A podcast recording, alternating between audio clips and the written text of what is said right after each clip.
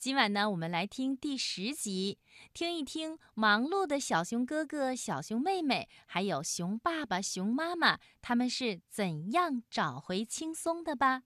让我们一起来听第十集《找回轻松》。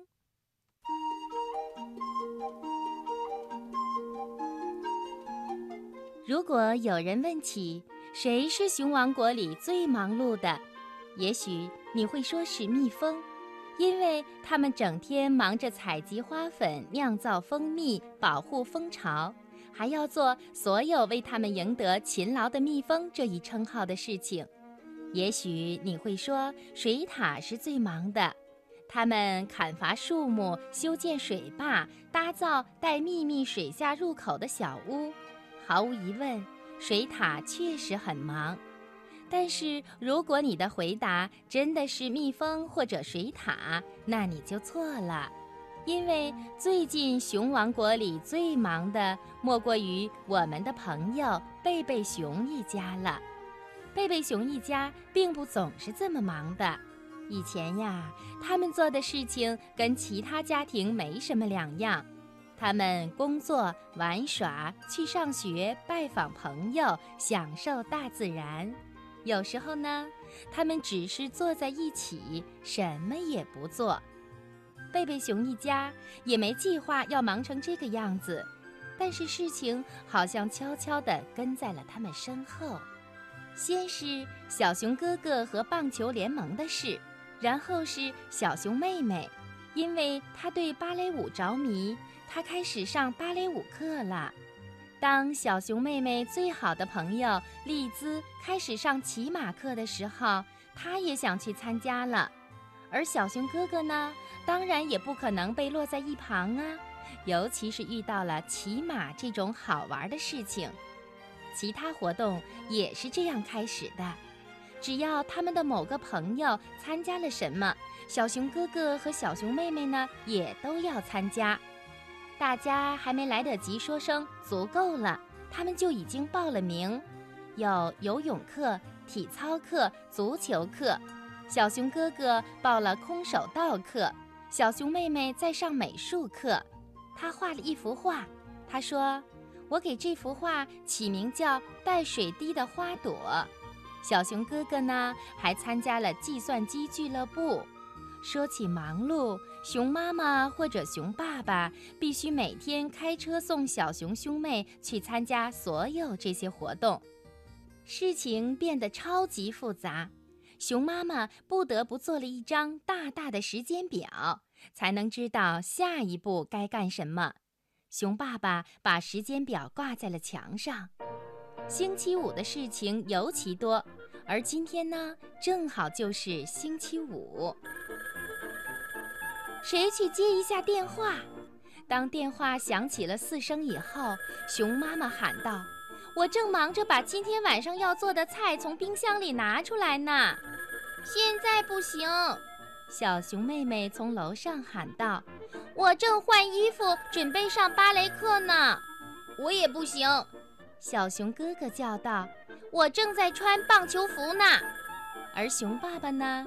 他正在外面修车。熊妈妈只好自己去接电话了。在响了第七下的时候，她拿起了电话的听筒。熊奶奶似乎已经在电话的那头等了很久。你好，熊妈妈说。你好，亲爱的。熊奶奶问：“都还好吧？你听起来有点气喘吁吁的。”有一点儿，熊妈妈说：“我刚才在厨房，正在冰箱里拿东西。孩子们在楼上准备去学芭蕾和打棒球。熊爸爸他……熊妈妈刚要解释熊爸爸的事，肩上的挎包不小心挂住了电话线，电话被拽到了地上，发出了哐当的一声响。怎么了？熊奶奶喊道：“这么大的一声响！”哦，只不过是电话掉了，有什么事情吗，奶奶？熊妈妈没想到，当她弯腰去捡电话的时候，她的帽子也掉了；而当她想去捡帽子的时候，又绊住了电话线，重重地摔坐在地板上。熊奶奶说：“我就是想请你们一家最近过来一起吃晚饭。我很想去的，奶奶。但是我们马上要出门了，所以等我回头看看时间表，再给您回电话，好吗？好的。熊奶奶顿了顿，说：“好吧，再见，亲爱的妈妈。”小熊妹妹吃惊地问：“你坐在地上玩电话线干嘛？快点儿，我们要迟到啦！”小熊哥哥呢？他一边往车那边走，一边喊：“先送我去！不行，先送我！不行，先送我！”当熊爸爸想解释一下车子有问题，因为需要清理火花塞的时候，熊妈妈大喊道：“现在没时间了，亲爱的！”说完，他就开车走了，留给熊爸爸一身的尘土。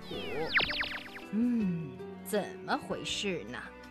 熊奶奶挂上电话说：“很明显，树屋里有不少事情要做。”熊爷爷说：“年轻人就是这样，他们喜欢出去做些事情。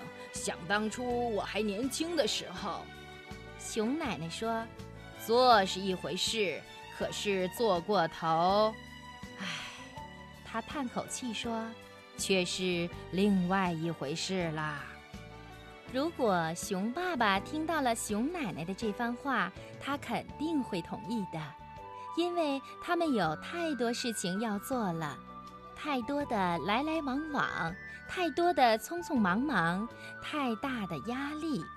贝贝熊一家的时间表已经变成了一个噩梦。事实证明，那确实成了一连串的噩梦。小熊兄妹本来打算晚上看看电视。可是他们累极了，身子都僵硬了。小熊妹妹刚上完芭蕾课，小熊哥哥刚打完棒球，他们早早的就上了床睡着了，并且做了一整晚的梦。小熊妹妹梦见她上了一个奇怪的旋转木马，这个旋转木马上都是她的课外活动，转呀转呀转。他想下来。但是不管他怎么努力，就是下不来。小熊哥哥呢，也做了个梦，他梦见自己被卷进了一阵巨大的龙卷风里，到处都是棒球、足球，还有计算机。熊爸爸梦见他被困在了一张魔毯上，向一个黑洞飞去。实际上，那不是魔毯，而是墙上那张可恶的时间表。熊妈妈没做噩梦，因为她一夜都没睡着，她就那么一直醒着，盯着黑漆漆的房间，想着怎样才能熬过明天。第二天，熊妈妈三口两口地吃过早饭后，给熊爸爸准备好了午餐。这时，熊爸爸已经去森林里工作了。紧接着，熊妈妈催孩子们上车。快点儿！今天会很忙的，孩子们有美术课、足球课、空手道，还有游泳课。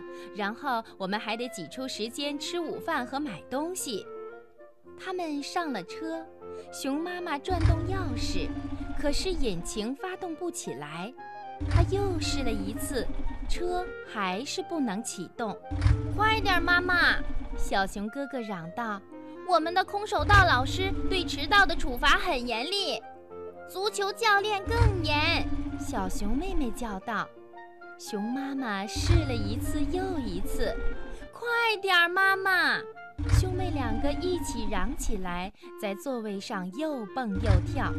但是不管熊妈妈怎么努力，车子还是纹丝不动。接着，熊妈妈做了件孩子们从来没有见过的事，她哭了起来，大颗大颗的眼泪从她的面颊上流了下来。孩子们顿时忘了空手道、足球和其他所有的事，他们只知道他们的妈妈哭了。怎么了，妈妈？小熊哥哥问。告诉我们吧，妈妈，求您了。